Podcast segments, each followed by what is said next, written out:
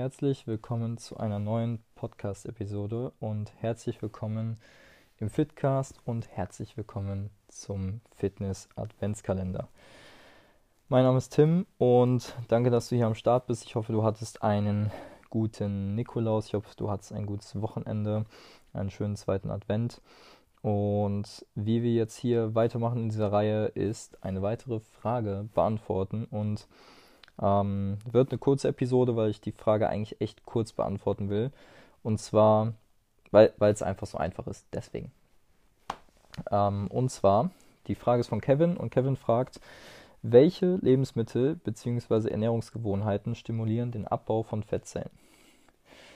Also, Nummer 1. Es gibt eigentlich keine Lebensmittel, die übermäßig ähm, ja, Abbau von Fettzellen irgendwie ja, suggerieren.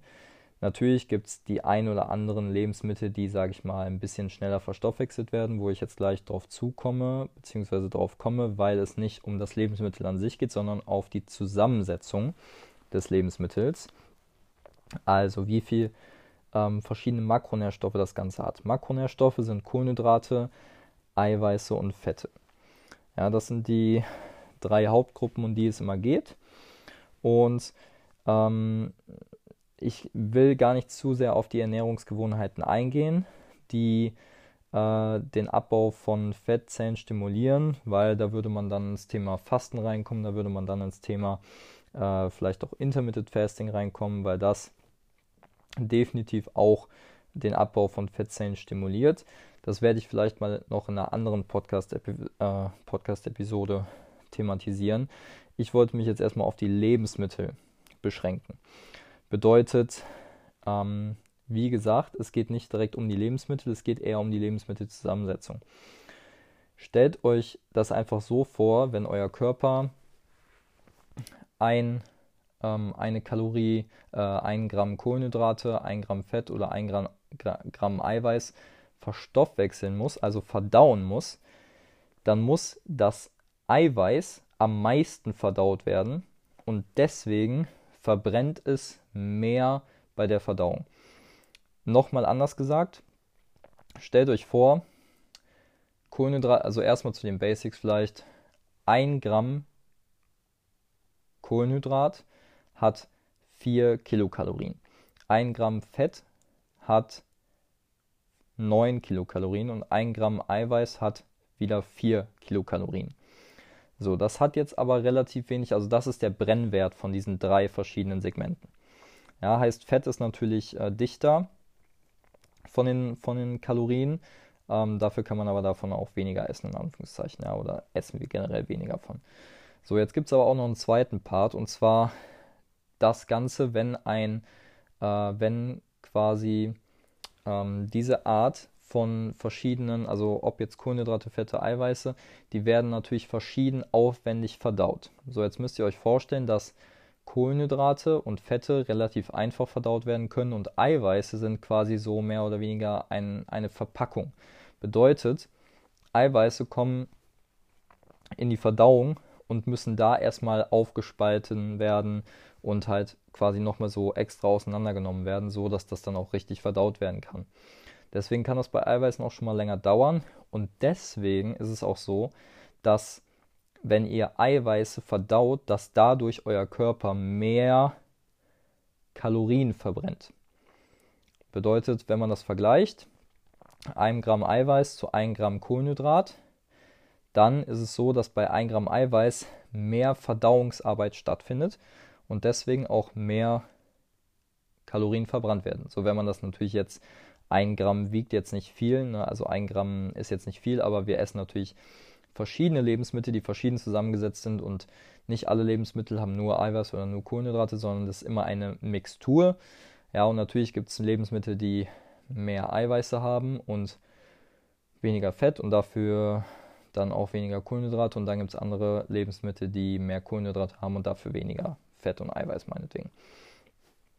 Und was ich euch hier in der Episode einfach mitgeben will, ist, dass es definitiv einen Unterschied macht, ob ihr jetzt viel Eiweiß verdaut oder viel Kohlenhydrate.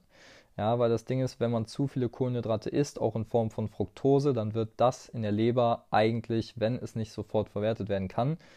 Ja, also Fructose zum Beispiel ist ähm, eine Art der Kohlenhydrate, die zum Beispiel in Limonade, in Cola, in Fanta, also diese ganzen, ähm, ja, diese ganzen Softdrinks, da wo das, ähm, wo das drin ist. Und wenn ihr das zu viel trinkt, dann wird in eurer Leber Fructose direkt zu Fett umgewandelt, ja, und ihr setzt direkt Fett an. Dadurch kriegt man auch eine verfettete Leber oder viele Blutfette oder halt eben dieses, ähm, dieses Thema das äh, viszerale Fett, ja, also quasi das, das ähm, Organfett, was gesundheitlich sehr, sehr schlecht ist, ja, beziehungsweise gesundheitlich sehr, sehr schädlich ist. So, bedeutet, das, was ihr jetzt heute hier mitnehmen solltet, ist, Einfach nur zu wissen, Eiweiße brauchen mehr Verdauungsarbeit und deswegen verbraucht man auch bei der Verdauung von Eiweißen mehr Energie. Und dementsprechend macht es durchaus Sinn, Lebensmittel zu wählen, die eiweißreicher sind, um gerade abends zum Beispiel nach, dem, äh, nach einem Training oder generell vor dem Zubettgehen diese Eiweiße in das System, also in deinen Körper zu bringen, damit die über die Nacht mehr Kalorien verbrennen. Ja? Ähm, in so praktische Dinge wie theoretisch, was könntest du essen, ähm, wenn du abends ne, was essen willst mit Eiweißen. In sowas gehe ich jetzt gerade nicht rein. Ja, ich will euch einfach nur diesen Tipp mitgeben, dass es halt definitiv Sinn macht, eiweißreich abends zu essen. Ja, es hat nichts mit Low Carb oder ähm, mit, ähm, mit keine Kohlenhydrate nach 18 Uhr zu tun.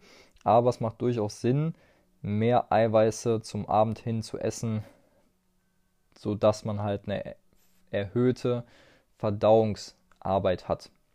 So sieht's aus. Man muss natürlich auch der Typ dafür sein, dass man abends viel Eiweiß isst und dass man halt dann auch von der Verdauung her ein bisschen länger braucht.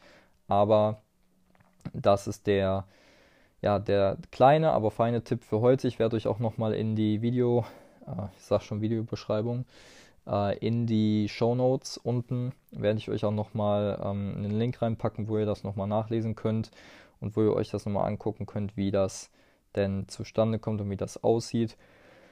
Und nicht vergessen, 1.1.2021 startet der Kurs Die sieben Wege und die sieben Geheimnisse der Fettreduktion.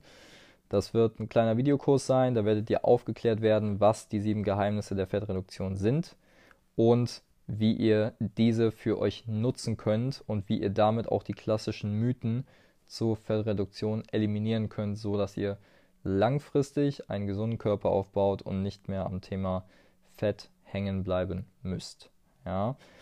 Dementsprechend, der Link ist auch in der Videobeschreibung, also auch in den Podcast Show Notes, nicht in Video-Show Notes. Also auch unten in der Beschreibung ist der Link, da könnt ihr euch anmelden bis zum 24. Dezember. Danach sind die Plätze nicht mehr kostenlos verfügbar. Dementsprechend sichert euch jetzt euren Platz. Und ja, dann würde ich sagen, vielen Dank fürs Zuhören heute am 7. Dezember. Und wir hören uns dann am 8. Dezember, also morgen schon, mit der nächsten Frage.